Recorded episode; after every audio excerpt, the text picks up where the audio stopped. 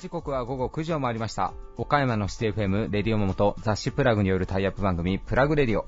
パーソナリティの雑誌プラグ編集長の山本と、編集部の原田さやかです。こんばんこんばは。んは。ということで、本日8月18日。18日ですね。お盆終わりましたね。はい、もうお盆は終わりました。はい。はい、お盆何しました？お盆はね、レオマに、レオマワールド。レオマワールド。うんうんレオマワールド。レオマワールドのレオマってどういう意味か知ってます？え、知らないです。何いきなりうんちくみたいな。いやいきなりのうんちく。いやいや、ちょっと言ってみなさい。何？何？何のレオマワールドってほ簡単に言ってますけど、う。はい。レオマのネーミングの意味知らないですか？知らない知らない。知らないですか？何？何？うん。えっとですね、レジャーは大西に任せろの略なんでえす、よ。本当に？本当に。本当に？い僕らの世代あんまり知らないでしょや知らないよね。なんかね、大西さんっていう、ほなんか、社長さんというか、そこの会社がもともと運営されてて、う。はい。で、なんか公募でやったらしいんですよ、なんか。ほうほうほう。で、公募で採用されたら賞金結構な金額出るみたいなんへで、レオマ、レジャーは大西に任せろ。ーうん。で、レオマワールドなんですよ。へえ、あの、あそこができた時に？そうそうそうそうそうそうそう。だからもう何、何年前 ?20 年以上前でしょ？うん、ずっとなんですよ、だから。レジャーは大西に任せろワールド。レジャーは大西に任せろワールドにみんな言ってるんですよ。大西さんもいらっしゃらないのに。えー、知らんかったです。でしょ？それは、僕らの世代意外に、なん僕らより一つ二つ世代上は結構有名な話らしいんですけあ、ど、そうなんですか？30代、20代あんまり知らないんじゃないですかね、知らないです多分。ね。はいや、なんかあのーそれこそ最近結構人気らしくて、レオマワールド。い。いや、なんかいいって言いますよね。ね香川県丸亀市そうそうのね、そうそう。レジャー施設。あのーまあ、USJ とかも有名で、まあ、楽しいと思うんですけど、とにかく人が、うんまあだから、レジャーは大西に任せろ言うけど、あんまり任せようとする人がそんなに、今まではね、今まではね。そう。で、え穴場的にすごい良かったらしいんですけど、うんその穴場的にすごい良かったのが、めっちゃ口コミで今バーって広がって、うん多分また増えてるんですけど、えうんうんだから私本当は泊まりで行こうと思ってたのに、うんもう周辺のホテルとかも全部埋まっとって、結構1ヶ月前ぐらいですけど、見たのが。もうその時にはすでに埋まっとって、あ、これは泊まりは無理だなと。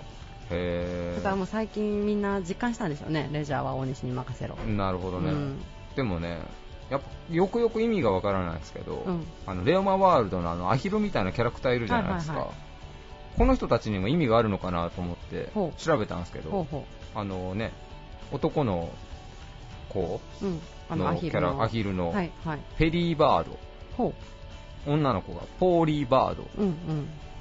でなんかドナルド・ダック的な立ち位置のがロメロ、はい、はい。でなんかちょっとよくわからないマダム的なウーリー・グランマーうん。ドクター・ドッグそんなにいましたアル・ゴードン。ダンフィースイッピースパッキーえ、めっちゃいるやん。ボギー、バギー、メルーザ、ドルトン、めちゃめちゃおるんですよ、実はキャラクターが。めっちゃいますね。これのキャラクターの名前全部言える人間、多分中四国一人もいないですよね、これね。すっごいいますね。すっごいいるんで、うん。だから、最後でもし次、レオマ行くんだったらほ、う全部キャラクター覚えてう、ん。で、キャラクターに、わー、ペディバードだとか、ドクタードッグって言いながら行ったら、多分中の人は泣いて喜んでくれるんじゃないですかね。だから要するにその、あの、ディズニーとかは、そんな感じですもんね、みんな。みんなそんな感じですよ。キャラクター完全に覚えてみたいな感じじゃないですか。でもね、今これ、ちょっとスマホ片手に見てますけど、はいドルトンとか僕多分見たことも聞いたこともないような、なんか。え、てかあの、今まあ、すごい結構な人数の名前言いましたけど、はい。構成？家族構成？位置関係？えー位置関係は特に描写はされてないですね。う？ん、全然、い位置関係は何も、まあ、友達なのかな？あ、でも、アルゴードンっていうのはあのメルーザっていうなんか悪役っぽいやつの手下。女性の甘い香りに弱い。ダンフィーっていうのは、ほそのアルゴードンというゴリラの。配下で、ほスイッピー、スパッキーを手下としてものすごいヒエラルう。キーがありますね。組織があるんですね。組織、もう全部悪役にちゃんと組織があるんですえね。ー部下しかいないですね、みんな。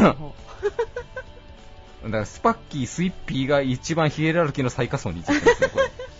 えそんなん言いま言います？そんなこと言います？で、一番悪役であるメルーザっていうあの魔女みたいなキャラクター。うんうんうんもうすごい雑ですよ、説明が。うん強力な魔力を持っている魔女。水と光には弱い。なんか、もうちょっと、もうちょっとね、うんなんか、バックボーン作ってほしいですよね。ねなんか、プロフィールをあ。とちょっとまあ水と光に弱いってまあまあ弱いですよねまあまあ弱いですね。全然、ワレオマワールドのなんか、アルケンぐらいのレベルで弱いですね、これは。えー、知らんかっただから、メルーザをもし、レオマワールド内で見つけたら、うんすげえレアですよ。そうですねはい水と光の中を歩きよるわけですから。もうすげえパッションで歩いてますよ。おっしゃ歩くんだっていう気持ちで、強い気持ちで園内を回ってるっていう。なるほどねあでも鷲羽山にもあのいますもんねキャラクター鷲羽山はチューピーでしょ。そうそうそうそチューピー。ううんチューピーはわかりますわ。チュッピーはわかる女の子はちょっとわかんないですね。うんまたちょっと調べ、まあちょ、僕もレオマワールド行ってないからな、うん行ってみたいですね。うん香川は近いけども、でもね、瀬戸大橋、高いよね。高いでもあそうそう香川の動物園めっちゃ良かったって言いましたっけ私。何の話ですか？動物園。すごい良かったんですよ。香川の白鳥動物園。どういう字？白鳥って。あひらがなで白鳥動物園。東かがわ市にあるんですけど、はいはいはい。あのー結構あらゆる動物に餌があげれるっていう。ほだからあの象とかにも餌が直接あげれるんですよ。う。ほう。だからこう人参とか持ってたら象がビューって鼻伸ばしてはい。人参パクッとやって食べたりとか、はいはい。もうなんだったら象の そのお柵の方にバーンって投げてでそしたら象がフィフィフィフィって探して食べるみたいな。へー。象に直接餌やれるって結構珍しくないですか？池田動物園もできましたよ。あできましたね。でできましたよ。も象いないしな今、象いないですけどうん、残ね。念ながら。え、ライオンにも？ライオンはちょっとしわからないなんじゃそれ。ちょっとわからない。何の話？全部に餌あげれるって言ったじゃん、今。いや、割と餌があげあげれる。割と？うん割とまあまあ餌があげれるっていう。おいおい。い。やほんでね何がいいなと思ったかって言ったら、うん餌をバケツで買えるんですよ、はいはいバケツの中にはキャベツとか、はい。葉っぱとか、はいはい。リンゴ、人参とかいろいろ入ってて、はい。だから動物によってこの餌が好きとか嫌いとかが結構あるんですよ。これあげたらあこの動物食べんかったなとか。ああ、そういう勉強になるみたいな。それも面白かったしやっぱなんか触れ合い型っていいですよね動物園の、うん、最後でもちろん持ち込んだんでしょ？餌を。えキャベツとかを、ま、前の日の残り物とかを持ち込んだんでしょ買うのがちょっと 出費が高いから出高いから。費があって500円はちょっと高えなって言って。持ち込んだんでリュリュックに野菜とかの切れ端を詰め込んでだいぶ持ち込んだんですよアウトローじゃないですか、私。そんなアウトローなことは私、いやいやいやいや。やいやいやさすがに1000だっては。さっきからもう話の輪郭がもうあ、ごめんごめん。全部の動物に餌をあげれる言いながら、横違う違う違う。聞きょうたら割とあげれるとか言うのが一体何の話をしょんだまろうあまあの動物に餌があげれるってもう割とからまた下回っとるが。まあまあの動、まあまあの動物って何？ごめんごめん。ちょっとそこまで突っ込まれると思ってなかったから、へーもうちょっとふわっと話してくれるかなと思って。まあでもね、動物に餌あげるのは楽しいですよね。うんうんうんそう、だから香川って結構楽しいなと思って。はいはい、うんうんうん。僕らもなんか餌もらえる立場になりたいですね、え？なんか。何の話ですか？え、あの、寝ててなんかこう、うん笑顔でニコって笑ったら、うんおーよしよしっつって2000円ぐらいくれたりとか、なんか、ほんと、底辺の話してますよ。たまにそういうこと思いますね。思いますあ、でもなんか昔、あの、スギちゃん、タレントのスギちゃんが、はいはいはいゆるキャラみたいなポジションになりたいって言ってたんですよ。テレビで。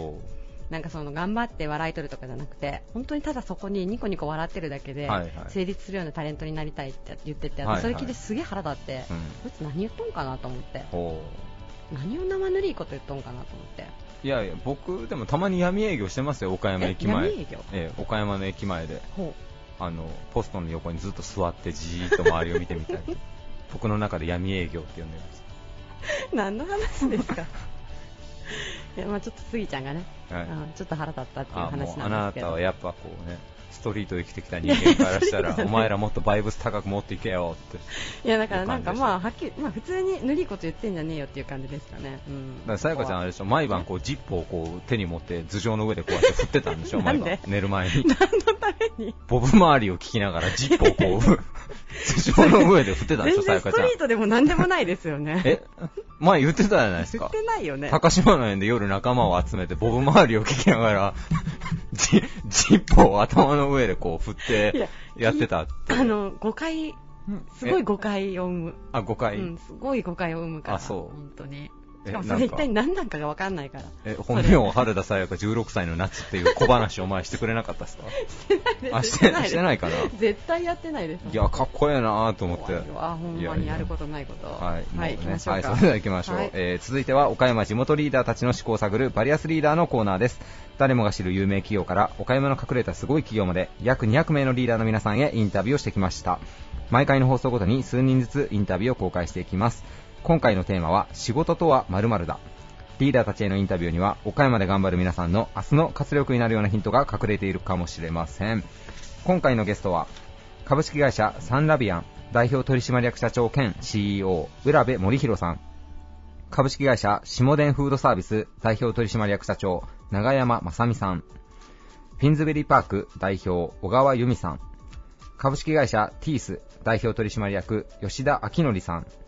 株式会社エリカ社長本井和弘さん。株式会社井上代表取締役社長井上和康さん。株式会社大西代表取締役社長大西健一郎さんです。それではお聞きください。以上フリートークのコーナーでした。Various leader produced by Buzz Radio.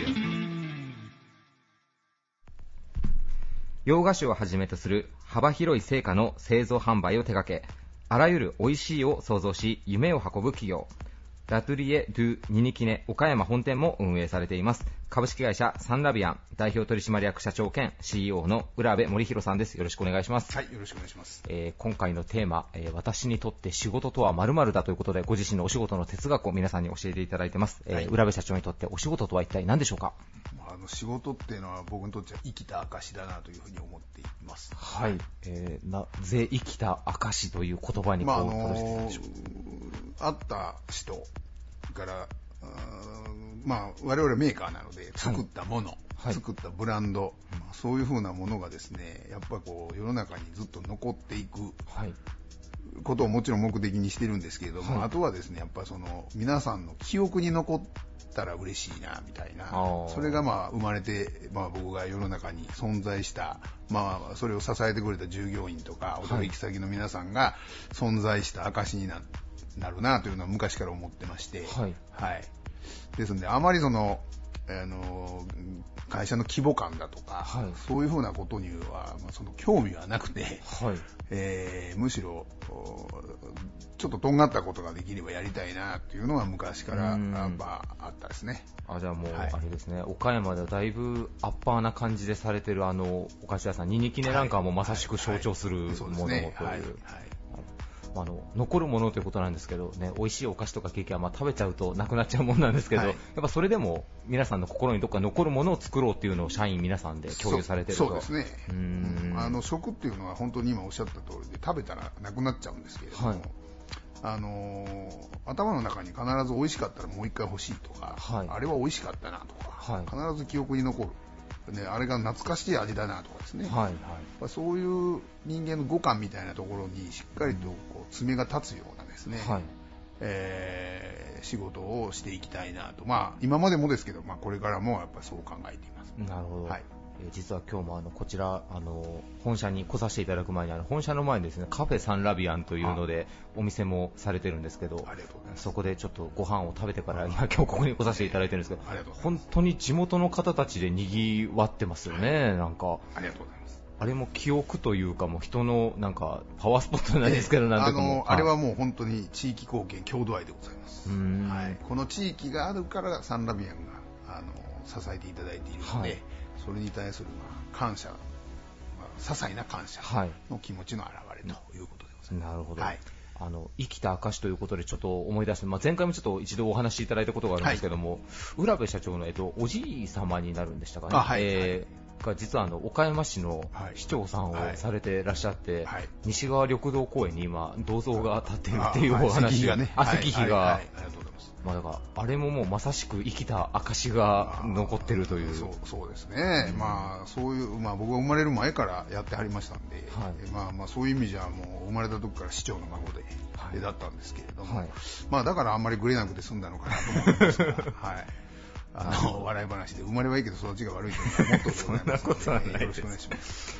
まあでもね、そのおじい様の市長さんが、まあ、西側今、緑道公園の、まあ、打ったてを、まあ、作ってはい。形にされた方というので、やっぱ社長が生きた証って言葉を選ばれたのもやっぱ少なからずお父様とか先代とかの影響っていうのはやっぱあるんでしょうか？そうですね、やっぱりその、ね、あの記憶にとどまるあのし人間というのは創業者も政治家もそうですけど死んだらそこであのレガシーになるので、はい。えーまあ、あの僕はもう所詮後継ぎ息子ですけれども、事業継承者っていうのは逆に言うとまた違う意味で、はい。えー人間ではなくて仕事がですね、はい。まあ、皆さんのあ町の地域の中にこう残っていけば嬉しいなと思っています。はいなるほど。なんかできれば皆さんちょっとそういう目線でもなんかこう、ニニキネっていうのは本当にあれも岡山にあるのが不思議なぐらいいいお店がこう、はいできているので言っ。ていただいたらほんまにやりがいが。えちなみに、えー社長、2019年はこうサンラビアンさん、こうどういった目標を掲げて事業を展開していかそうれるんでしょうか？ですね、やっぱりあの一番今、今、取っかかってるところですけども、はい。やっぱりこと消費にえーどんどんどんどん進めていきたい、こと消費の、うん。うん市場にですね、はい。進んでいきたいなと思っています。今までやっぱ我々私どもはもうスーパーマーケットさん中心とする物消費の市場がうん。ほぼ全部だったんですけど、はい。えーまあ、やっぱこれからはですねインバウンドも含め、えーやっぱりこうことことでお金を使っていただくところ、うん。今までまあそういう意味じゃ全く未体験なんですけど、はい。二ニキネだけなんですけどね、はい。こと消費は、えーそういう市場をどんどんどんどん全国的に開拓していきたいなというふうに思ってます。なるほど、はい。まあ具体的にはまあ店舗出店もあるかもしれないですし、まあ、ワークショップ的なものの商品開発っていうのもいやいや、まあ、あの店舗出店とかはないんですけど、はい。うんまあ、地域のあのいろんなあー名店さんなんかとですね、はい。一緒にいろんなことをやってみたりとかですね、へー。まあ、そういうようなことをやりたいなというふうに今思って、まあ、動いています、はい。すでに。はいじゃあちょっとコラボレーションした新しい商品なんかがひょっとすると近々出てくるかもしれないという、ぜひぜひ、あの御社なんかもなんかおもろいことありましたらよろしくお願いしたいとわかりました。わかりました。ありがとうございます。えーゲストは株式会社サンラビアン代表取締役社長兼 CEO の浦部森弘さんでした。ありがとうございました。ありがとうございました。Various leader produced by Bug Radio. 北前そば高田屋、ごまそば高田屋、カルビ自慢住一鉄の直営店、およびフランチャイズを手掛ける企業、株式会社下田フードサービス代表取締役社長の永山正美さんです。よろしくお願いしますよ。ろしくお願いします。お願いします。えー永山社長、今回テーマがですね、はい。仕事とは何々だという形で、はい皆様にあのお仕事の哲学だったり仕事への思いというものをご自身の言葉で置き換えていただいてるんですけれども、はい。ズバリ社長にとって、仕事とは仕事とは。はい、そうですね。まあ出会いっていう言葉ですかね。はいはい。あのー仕事で出会った方と縁ができて、それがまた違う仕事につながったりだとか、えー仲良くさせてもらったりだとか、まああのーまあ、仕事をやってなかったら出会えなかった方っていうのたくさんい。らっしゃるんで、はい。まあ、そういう方と出会えたのも仕事をこの仕事をこうやってるからっていうのがやっぱり一番の根本にあるんじゃないかなっていうふうに思います。では永山社長にとってはい。お仕事されてきた上で、まあ、一番財産に乗っているものもやっぱり出会いだなっていうそうですね。出会いですね。うん。はい。今まででこう印象深いはい。出会い、まあ、たくさんあると思うんですけど本当に。そうですね。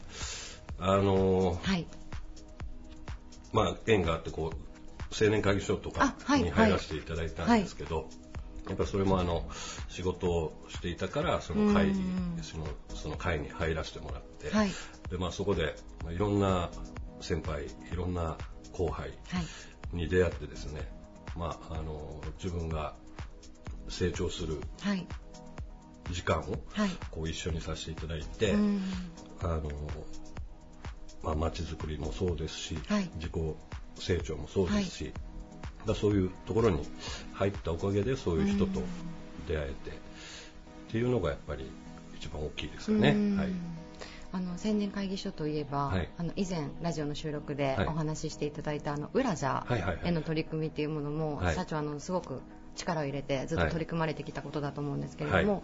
そういったこうイベントだったり行事を通してまたこう新たな出会いが重なっていったりするんですか？そうですね本当にあの、まあ、あの当初僕がああの裏ジャをやり始めたのが、はい。え第9回ですから第9回今25回なんでその第9回の頃にはですね、はい本当にあの青年会議所だけで、はい。その裏ジャっていう祭りを運営をしてたんうですけど、ん。もう今はですねもうあの800人ぐらいのボランティアの方はい。がはい。こう来てくれて、はい。あの参加をしてくれて、うんやっぱりそういうところでももう本当にあの大学生だったり、はい一般の企業に勤めてる方だったり、はい公務員の方だったりえそういう方々とこう知り合いになれるのもこう裏ジャを通してうんあの出会えたっていうか、そういうのが大きいですね。はいはい。あの、私自身もですね、はい。こういう今取材を通して、はい。長山社長とはい。出会わせてもらってるんで、そうですね。やっぱり仕事とは出会いだとそういうことですかね。ありがとうございます、はい。これからもじゃあ社長そういった出会い、まあ、そういったものを通してさらなるこうお仕事の成長だったりとか事業の成長というものも含めて大切にされていく。そうですね。やっぱはい。り一人だけじゃやっぱりうん。その仕事もできないですしやっぱり会社に入ってくれた人もやっぱり出会いはい。まあ、社員の方アルバイトの方、はい。もうそういうみんなこう出会ってはい。あのやってるわけで、はい。だからそういうことがあのないと仕事もうん。あのうまくいかないですし、やっうんぱり人との出会いとか、はい。縁とかはい。やっぱりそれが一番仕事には大事なんじゃないかなっていうふうな気がしますね。ありがとうございます。あの非常にこう長山社長の真面目なお話を聞かせていただいたんですけれども、はい、真面目ですけど、はい、えーと最後にですね、はい。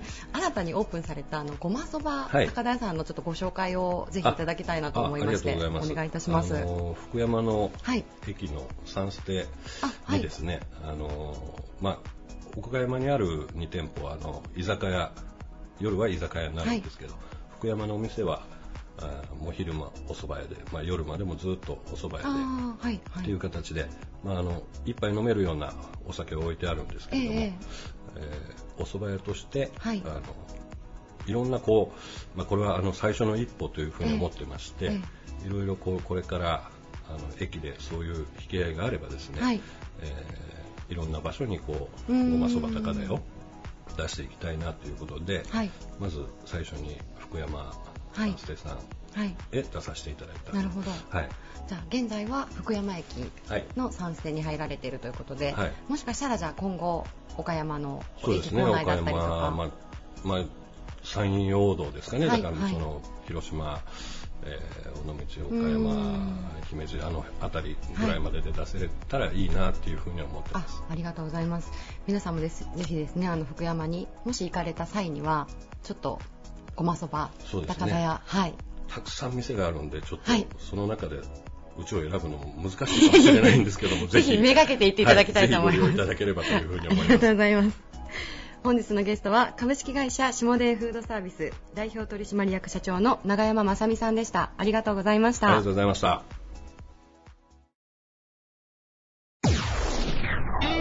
Various leader produced by Plug Radio.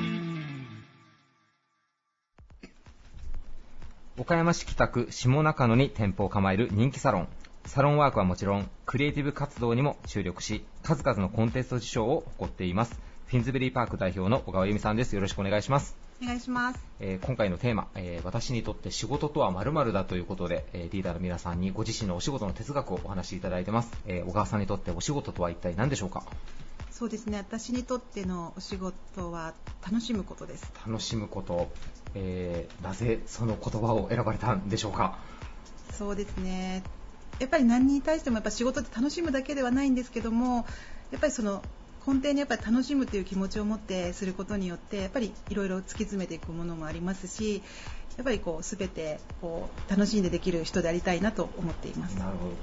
ただ、あの、小川さんね、あの、もう美容師さんの中ではもちろん有名ですけど、まあ、僕らもこう結構、比較的近いところから見させていただいても、本当いろんなコンテストで賞も取られてるし、日々作品撮りなんかもされてるんですけど、皆さんやっぱこう、そういう活動されてる方って、サロンワークのお仕事終わった後とか、お休みの日とかも、常にこうなんかこう、スタイルのことであったりとか、なんか考えてらっしゃるじゃないですか。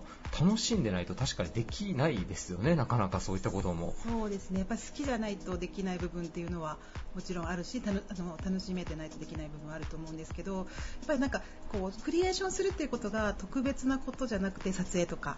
やっぱりそういうことを日々考えてるとやっぱファッションであったりメイクであったり時代性であったりがやっぱりなんかしてることによってそれが全てサロンワークにつながっているというかやっぱりだんだんとトレンドとかもそういうのをしない意識しなくなってくる自分もいると思うし、はい。やっぱりそういうあのクリエーションするっていうことが特別なことではなくてやっぱりそれがお客様に還元できたりとか、うん。そういう全てつながっている特別なことじゃなくてそれをまあ楽しんでやれてるっていうのはまあ幸せだなと思ってるんですけども、なるほどなるほど。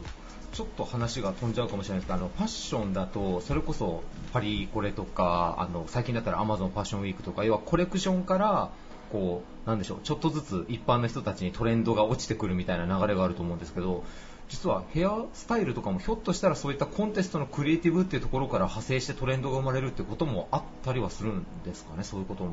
うんそうですね。やっぱり今昔だとなんかこうコンテストのスタイルっていうのも奇抜で、はい。まあなんかコンテストのみのスタイルであと服を着ちゃう私服を着ちゃうとはまらないみたいなはいスタイルが、まあ何年もまあ何十うん年何年前かとかはそんなところもあったんですけど、うん。今っていうのはもうそのモデルさんがその日カットコンテストが終わってからも普通に私服に着替えても街に溶け込めるというかやっぱりそういうちょっとまあそれはもちろん少し奇抜ではあるんですけど、はい。やっぱそういう、まあ、こういう子たちが増えたらいいなみたいな岡山の街にも、うん。ね、あのこういうちょっと抜けてるファッション、ね、やっぱりこうしてるようなヘアスタイルとかねしてる子がはい。もっともっと増えたらいいなと思えるような割とうん。なんかやっぱりこう街に馴染めるようなうん。やっぱりちょっとまだリアルな感じにやっぱ今だんだん変わってきてるなっていうのは感じます。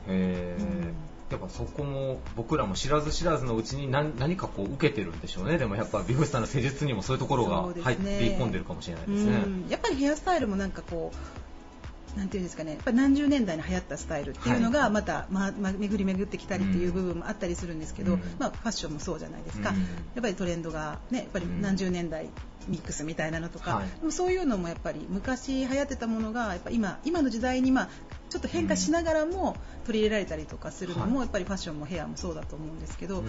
そういうのもまあやっぱり美容師側の提案とかからまた、ね、生まれてきたりする部分もあるのかなとは思いますけど、その小川さんの場合はお客様に提案する時のその自分のトレンドっていうか情報収集っていうのは常にどうやってされてらっしゃるんですか？最近は。そうですね、まあ、なんかいろんなものをこう、まあ、雑誌であったりとか写真集であったりとか、うん。もちろんまあそういうコレクションうん。のスタイルもあったりもしますし、まあ、もちろんあの年代私の年代だとやっぱりいろんな、ね、年齢層のやっぱり自分と一緒にお客様もだんだんと年を重ねていくので、はい。まあ、そこに、まあ、年配の人だからこの髪型っていうのではなくて、うん。やっぱりこうその年代年代その人その人に合うその人はいらしさが出せるようなスタイルを、まあ、今の、まあまあ、流行りとかもはい。こそこうミックスしながら、はい。まあ、その人たちがこう楽しめるものを提案したりとか、うん。そういう感じで。なるほど、はい。なるほど。ちなみにあの放送の時にはもう多分昨年になってると思うんですけど、うん。えーと東京ヘアドレッシングアワード2018で、あれはデザイナーズアワード受賞っていうことなんですかね？今ちょっと行動ちょうどお店に来させていただいてトロフィーがありますけども あれあれですよね？あの、はい飴玉加えてるやつですよね？そうですねはいあの皆さんぜひちょっとググってみてください。多分出てくる 出てきますかね？画像がで。きますかね？はい、あれもなんかすごい印象的なお写真というかスタイルだなと思ったんですけどあれはちなみにテーマ的にはどういうのをイメージして作られたんですか？あの作品はそうですね、あれは、まあ、あれはちょっとリアリティブって言って、割とこう、クリエイティブまでいかず、なんかまあナチュラルな感じの作品なんですけども、はい。そうですね、もうすごくなんかこう、モデルさんが決まった時に、そのモデルさんの写真を見た時に、すごく大きく笑顔の写真がすごく印象に残って、はい。すごい笑顔の可愛いモデルさんだなと思ったんで、うん。まあ、それでそこからやっぱりちょっとそういうちょっと遊び心で飴を使ったりとかして、うん、なんかちょっと動きのあるスタイルっていう、なんかストーリー性が感じられるようなスタイルを作りたいなみたいなのはあります、うん。髪型は割とショートでシンプルなんですけども。なんかなんでしょうボーイズ・ビー・アンビシャスじゃないですけどなんかね少年無垢な少年みたいな感じの雰囲気もありながらうん。な何十年代かちょっと昔の雰囲気もなんかちょっとかも なんかすごい素敵なお写真だなと思ったんですけど。ありがとうございます。いやあのね、ぜひ皆さんあの美容師さん皆さんもう普段のサロンワークと違う作品っていろいろ作られているのでぜひ皆さんちょっとね検索してみていただけたらなというふうに思います、えーちなみに2019年フィンズベリーパークさん何かこう目標とか抱負とか 最後にいただいて。そうですね、はい。まあ、うちはもう女ばっかりのサロンなんで、えーそうですね、まあ、女性ならではの強みっていう部分をこう特徴にしているサロンなので、まあ、来年もみ みんなで力を合わせて、えーお客様に喜んでいただけるように日々いろんなことにチャレンジしていこうと思ってます。はい、ありがとうございます。皆さんぜひ、えーとフィンズベリーパークさんチェックしてみてください。えーゲストはフィンズベリーパーク代表の小川由美さんでした。ありがとうございました。ありがとうございました。Various leader produced by Plug Radio. はい。はい倉敷にある床屋ならではの心地よさを残しつつ進化したメンズサロンオリジナルのフェイスケア商品も開発されている株式会社ティース代表取締役の吉田明則さんです。よろしくお願いします。よろしくお願いします。お願いします。え吉田さん今回のテーマがですね仕事とは何々だはい。という形で、皆さんにあの仕事への哲学だったりとか思いとかそういったことをお聞きしてるんですけれども、はい。吉田さんにとって仕事とはどんなものでしょうか？仕事とは、はい。あ言い切れないですけど、はいまあ、恋人のような感じではないかと思います。おーなんかロマンチックな言葉が出てきましたね全然、そう、なんか、ふわっと出てきた あえて一言で言うなら そう、そうですね。えじゃあもう仕事が恋人っていうぐらい結構常に仕事そうですねの。ことをそうですね。まあ、好き、好きなんで、うーんもしかしたら恋人つうか、はい片思いかもしれない。熱烈な片思いみたいな熱烈な片思いかもしれん。めちゃめちゃ幸せですね好かれるかどうかはわかんない。いやもう疲れてますよね いや倉敷でやっぱりメンズサロンさんといえばもうティースさんっていうもうイメージがあるんですけれどもこちらこそあの今オープンされてはい9年目。になられるんですかね、はい。結構もう休日とかもお仕事に打ち込まれたりとかそんな感じですか？あいや、あまあ、休日も、あ打ち込んでる時は打ち込んでますね。はいはい。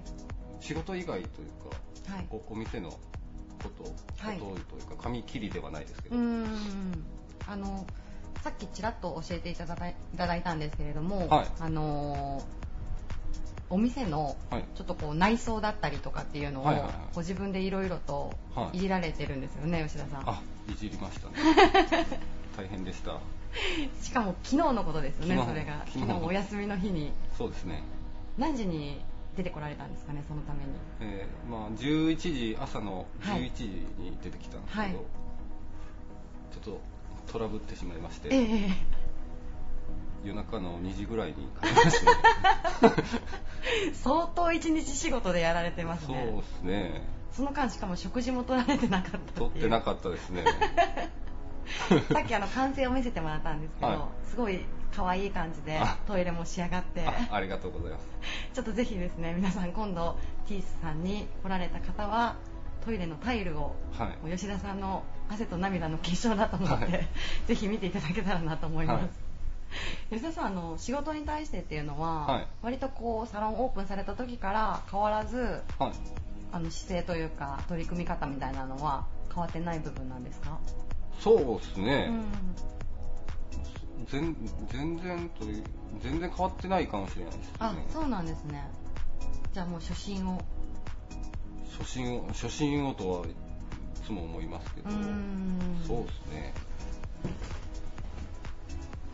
取り組みは変わ変わってないですね。あそうなんですねはいいやなんかあのさっきのあの片思いっていうお話があったんですけど、はい。ずっとね同じ相手に片思いできたらしんどいそうですけど楽しそうですよねまあ、そうですね。それだいぶしんどいと思いますよ。ずっと片思いは。もうそれすぐ諦めますよ。本当の恋愛だったらね、本当の恋愛だったら、はい、サクッと結果出してややめます。ありがとうございますいやあの今回仕事とは、はいまあ、恋人だっていうふうに言っていただいたんですけど、はい仕事とは片思いだって書いた方がいいかなと思ったんですけどやっぱりじゃあ恋人だの方がいいですね。まあ恋人だの方ががやっぱりあのなんていうかなその恋人同士でもまあいろんな関係があると思うんですけどこう喧嘩したりとか、はい。まあやっぱりその自分の思うようにいかん時とすごい調子いい時のが、まあそのなんていうかリズムというか、うん。そんなんがあるょっと説明にちょっと迷路になりましたけど。いえいえでもまあそういうのも含めてそうそう恋人っていう言葉でくくってくださったんでよね。ね。だから恋人と同じぐらい身近にいりますよっていう意味だけじゃなくてあそうそうそう恋人っていう関係性と同じようにそうですね。対仕事に関してもいろんな時期があるよねっていう。あそうですそうです。ただ大切にするよっていう感じですね。あそうですね もう全部言ってくれましたありがとうございますありがとうございます。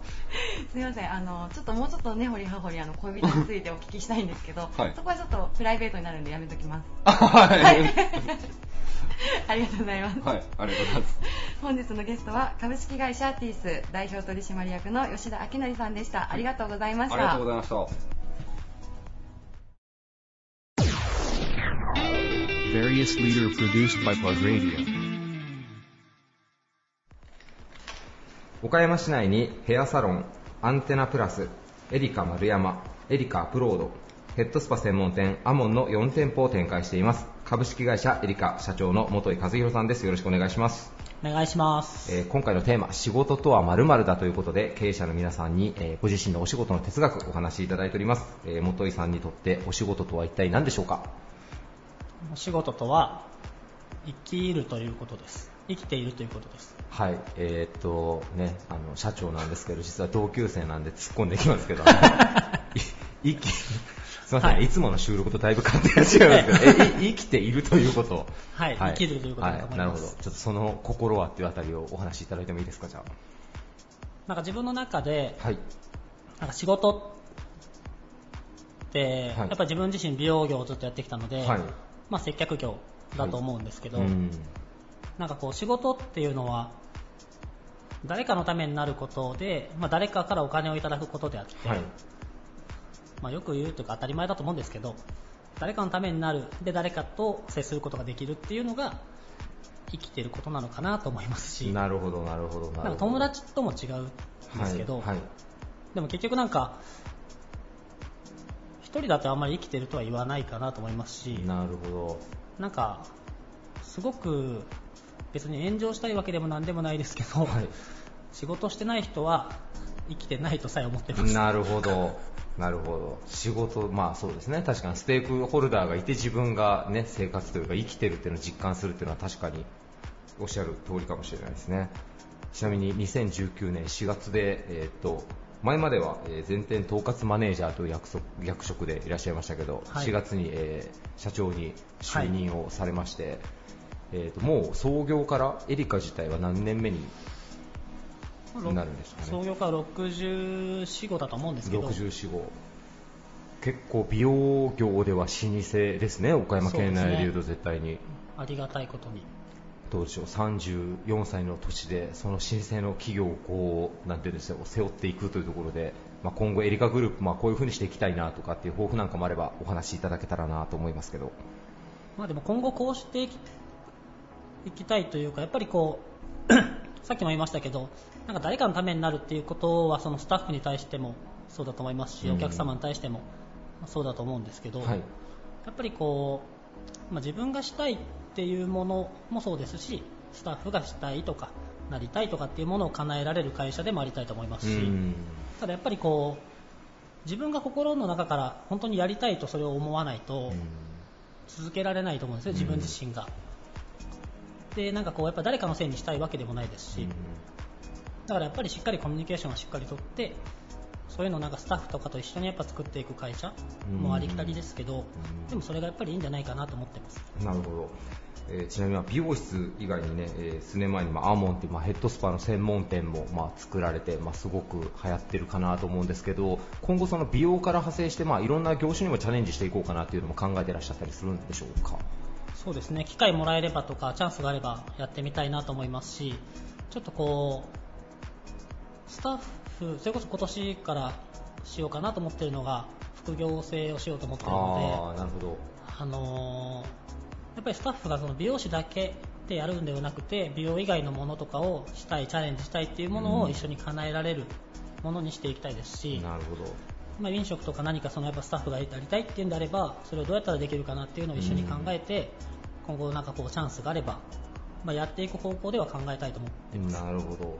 それ取り組みとしては美容業界だったら早いかもしれないですね。なんか働き方改革で副業解禁みたいな感じですけど、ねまあどっちか言えば普通のサラリーマンの方に向けてっていう方が強いね。専門職の方はなかなかしづらいかなと思ったりもしますけど。そうですね、うんただやっぱりこうそういうのを耳にするようになってきてとかなんかどっちかというと副業って今までどっちか専門職はアウトなイメージというそうですね。かなんかそのそういうものからやっぱりこう耳にしてなんかやりたいなって思う声が出てきたりとか、人の意識ってやっぱこう、まあ、流されるって言い方は悪いですけど、うん。みんながしてたらやっぱやりたいと思うんでしょうし、うん。でじゃあなんでやりたいやれないのかっていうものを変えていけば、あのやれることが出てきてでそういう中にやっぱチャンスはあるなと思ってるんで。うんなるほど、なるほど。ぜひ取り組みたいなと思ってますなるほど。いいですね。34歳の若い社長だから、こう、なんか、スタッフさんの気持ちというか、あれもわかるのかもしれないですね。でもその辺取り組んであげてあげれるっていうのがやっぱり、そうですねなんかどうしてもね、なんかやっぱこう、年配の方の経営者の方だったら今の風潮ってまあどうだって多分ね、そこまで腑に落ちないままやられてる方も多いような気がしたりするんで。そうですね、はいまあでも、まあ、バカだと思われても全然バカでいいと思ってますし、うんいいと思ってるっていうかバカでいいんじゃないかなと思いますし、うん。同じこと考える人が同じこと考えても何も楽しくないですし新しいことがあるから そういうふうになんかお互い学びがあって成長があるかなと思うので。なるほど、ありがとうございます。えーね、もうあの、同い年であんまりこういう真面目な話をするのはもうね、背中が痒くなってくるような感じがするんで、もうというかドラゴンボールとブロリー見た？一昨日一人で見に行って映画館一人だったあ、本当に。OK。ありがとうございました。えーゲストは株式会社エリカ社長の元井克弘さんでした。ありがとうございました。ありがとうございました Various leader produced by Plug Radio. 美容サロン及び美容サロンに良質な材料と情報を提供するディーラー株式会社井上代表取締役社長の井上和康さんです。よろしくお願いします。よろしくお願いします。お願いします、えー今回テーマが仕事とは何々だということで、ご自身のあの仕事への哲学だったりとか、はい。思い入れそういったものをお伺いしてます。はい。えー井上社長にとってズバリ仕事とは一体どんなものでしょうか？仕事とは、はい。えーそうですね、共存共栄、はい。えーという意味での共生、共に生きるはい。っていうことなのかと思っております。あありがとうございます。ちなみにその言葉を選んでいただいた理由とはいいうのを教えていただいてもいいですか？はい、えー、と僕はあの物事を考えるときに、はいはい。できるだけそれが何者だったのかっていうのを遡って考えるようにするんですね。へでこれをさかの仕事を遡っていくと、はい。おそらく仕事の発生する前の段階っていうのは、はい。えー人間がまだ獣だった時期。はい時期はいに、えー動物を飼って、はい。あるいは木の実をむしって食べる。でもそれが人間が集まるようになって、うん。で得意な人が狩りに行って得意な人が木の実を取ってきて、うん。でそれを、えー村、えー集まりの中で分け合う、でそうやって助け合うことっていうのが一番最初の仕事起源だったんじゃないかなっていう面ふうに思います。白いですね。あそうですか？面白い考え方ですね、ええ。その仕事っていうもののルーツをまず掘り下げて、え今回のテーマを考えてくださったということですね。え。へえ、いやまあ、確かにそう言われてみると、ええ。そのまあ、それぞれの役割分担があって、はいその得たものを、まあ、みんなでええ得意分野をみんなでこう寄せ集めて分け合うっていう、はいまさに共生ですよねそうですね社長のおっしゃる通りあじゃあそこの部分も社長が仕事に対して大切にされているというか、そうですね。そういった部分になるということですかね。はい。あなるほど。まあ今もちろん人間はあの、まあ、石器時代ではないんですけれども、同じような構造といいますかええ、それは確かに現代にも息づいてますよね。はい。元があるからできてきている今の状態になっている。うん。で、こういうのって、えー、といろんな人間って考える生き物なので、うん。複雑化していろんな仕組みを考えていくんですけども、はいはい。大元の部分っていうのを見失ってしまうと、はい。今何をやってるのかっていうのが全然わからなくなってしまいますので、はい。なので掘り下げて掘り下げて考えていくようにしてるんです。なるほど。まあ、現代においても、ええ。こう例えばやっぱり競争というのはあると思うんですけど、はい。社長がさっき事前の取材でおっしゃられてた、えまあ、自分のこう私利私欲のためだけに、はい。独り勝ちをするためだけにはい。やるのはやっぱりちょっと自分のポリシーとは合わないなという感じですかね。そうですね、うん。あの基本が助け合いだっていうことを考えると、はい。はいまあ、それは自分の仲間だけとかではなくて、はい。えー業界全体であったりそのうん。周りであったり市県っていう国っていう、はい。そういうレベルで考えた時にもやっぱり、あの人を陥れることで自分が得するのではなくて、みんなが助け合うような、まあバランスを作り上げていったりだとか、そういう動きをしていけるっていうのが、あの仕事っていうものそもそもの形なんじゃないかなって思いながら。はい。社長もその部分は今現在すごく大事にされていらっしゃるそうですね。ということですかね。あの井上さんといえば、まあ美容サロンさんに向けた講習だったりとか、ええ。っていうのもまあ大変こう精力的にやられていると思うんです、はい。あの商品を卸すだけではなくて、えで以前の取材の時にやっぱりこう美容業界岡山美容業界全体のええ。下支えになっていきたいというようなお話もいただいてたんですけど、はい。そのお話もやっぱり社長の先ほどのお話、はい。なんかこう合致するなと。あそうですね、はい。はい。えー、とそういうふうな動きで講習っていうものはやっぱり、あの手はかかりますし、はい。あとそうですね。やっぱりいろんなものを学んでいくっていうのはすごく大切なことだと思いますので,、で放っておいたらそれってなかなか自発的にできる人っていうのも少ないし、僕たち自身もそうだと思ってますので、なので仕事の枠組みの中で、はい。さあ頑張ろうかっていう、うん。そういう機会を作っていきたいなというふうに思っております。なるほど。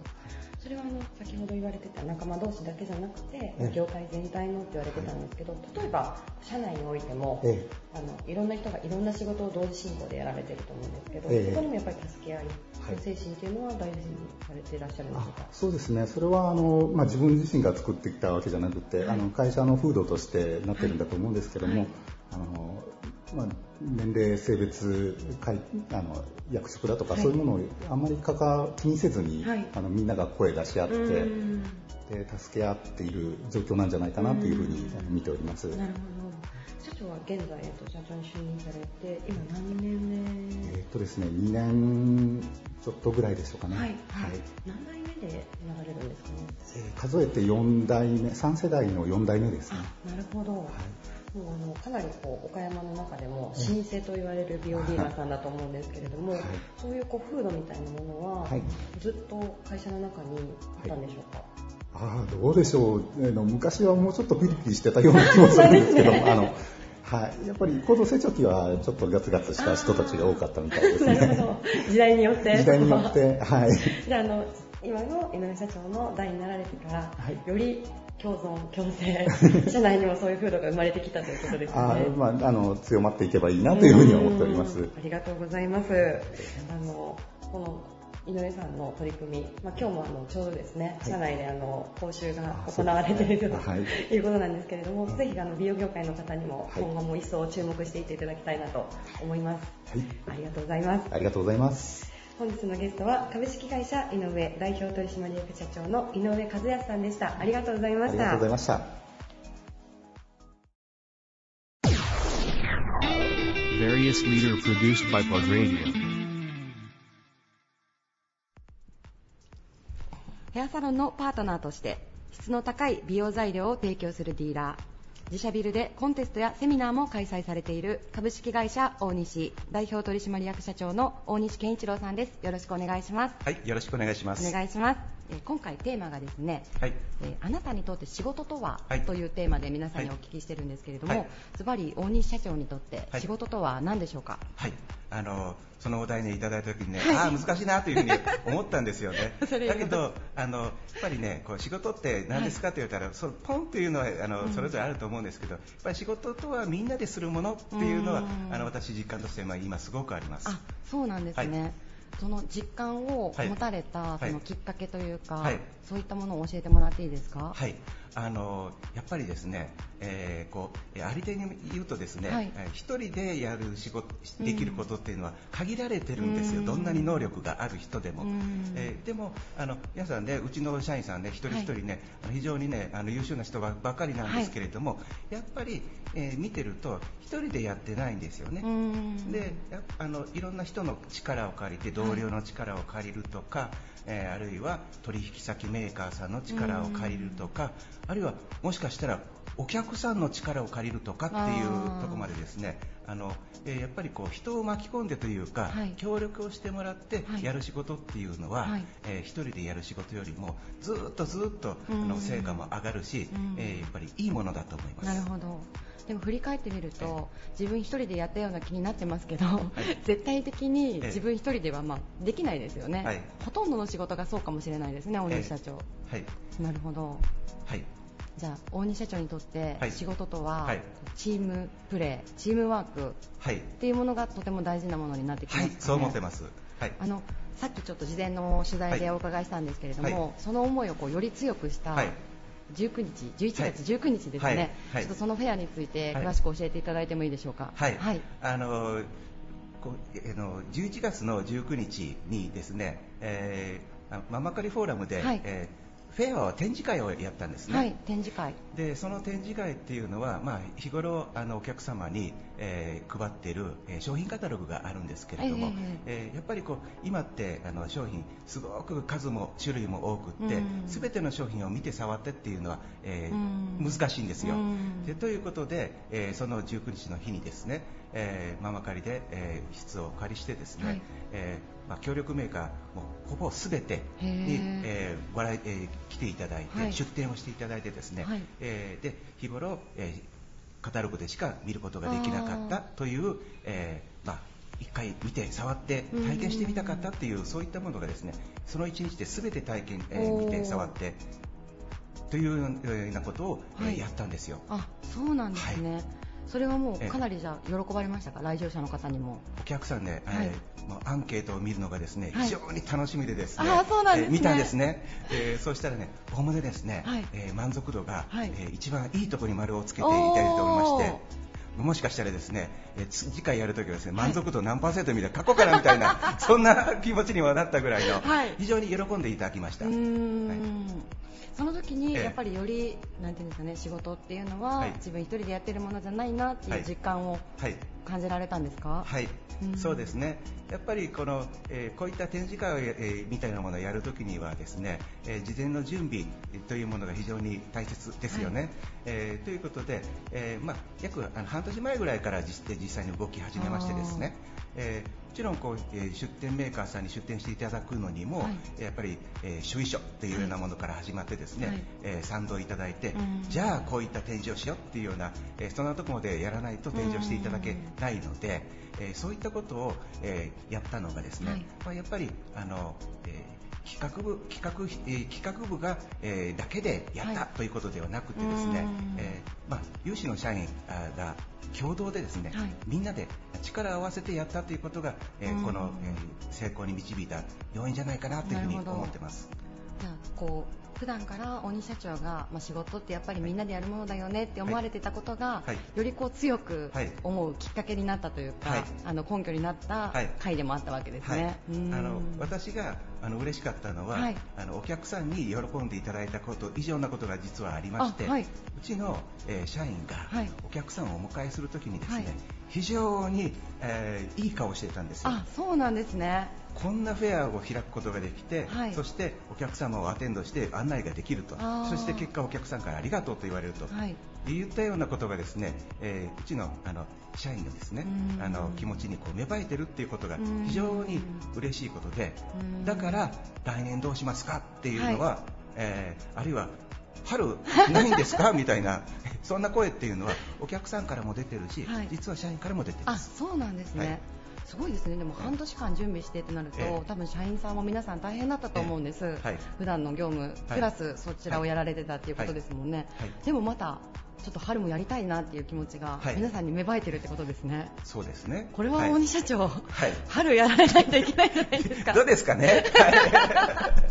まああのまあ、形を変えてですね、はい。あの今回はあの、えー我々のですね、えー関係のメーカーさん、えーまあえー全て集まっていただいてですね相場的にやりましたけれども、まあ、次は何かこうテーマ性を持ってですねやってみてもいいんじゃないかなというふうに思いました、まあ、でもまあ次をやえー計画するのは多分楽しい仕事になると思います。うんいいですね、はい。なんか、よりじゃあ、大西社長が今思われている仕事はまあチームプレーだっていう思いを、社員皆さんがはい。これから実感として持っていかれるっていうのがは、ちょっとはい。社長自身、楽しみなことですね。そうですね、はい。間違いなく今年の一番の成果だったんじゃないかなというふうに思います。ありがとうございます。ありがとうございました。ありがとうございました。本日のゲストは株式会社大西代表取締役社長の大西健一郎さんでした。ありがとうございました。ありがとうございました。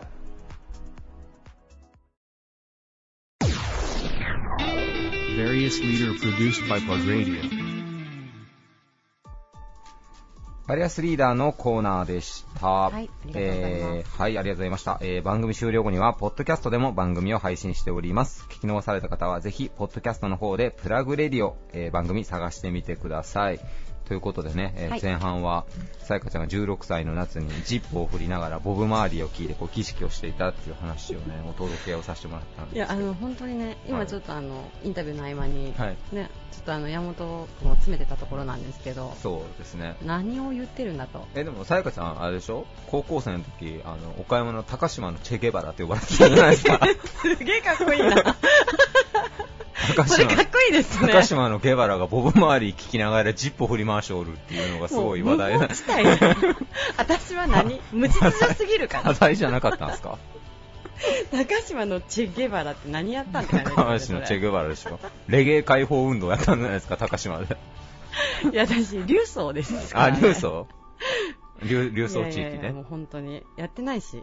あそう。んやってないし、それちょっともう受け取り方がわかんないですよね。そうかやっぱ伝説っていうのはやっぱこうね伝わってくるもんなんで事実とは多少異なるのかもしれないですね。わかりにくいんですよね、話が。いやいやいや。それは。だって僕みたいなやっぱこう竹部町っていうね日本昔話の世界の人たちからしたら やっぱ竜曹とか極曹とかなんか極曹かわからないですけどなんか岡山市内っていうのはやっぱ的ですからねあれはもう。いや、でも、あれでしょ？竹部町であの、なんかあの、小学校の時ですかね、あれ。はい、自転車の荷台にあのラジカセくくりつけてキングキドラ聞きながらみんなでチャリをこいでた。だいぶそれ間違いですあれ？ね。それ中学校の時だし、あの、キングギドラじゃなくて Dragon Ash をかけ、 Lily of da Valley っていうね、名作のアルバムをかけながらね、みんなでなんかもうね、恐ろしく大きいネックレスとかをなんかつけて、3XL みたいなジーパン履いて、なんでやねんっていうことですけど、ね。LA って書いてキャップをかぶってこう、夜中、竹部町駅、竹部駅前の辺を行くっていう儀式がありましたね。昔。自転車でね。自転車でね。何をしてたのかよくわかんないですけど。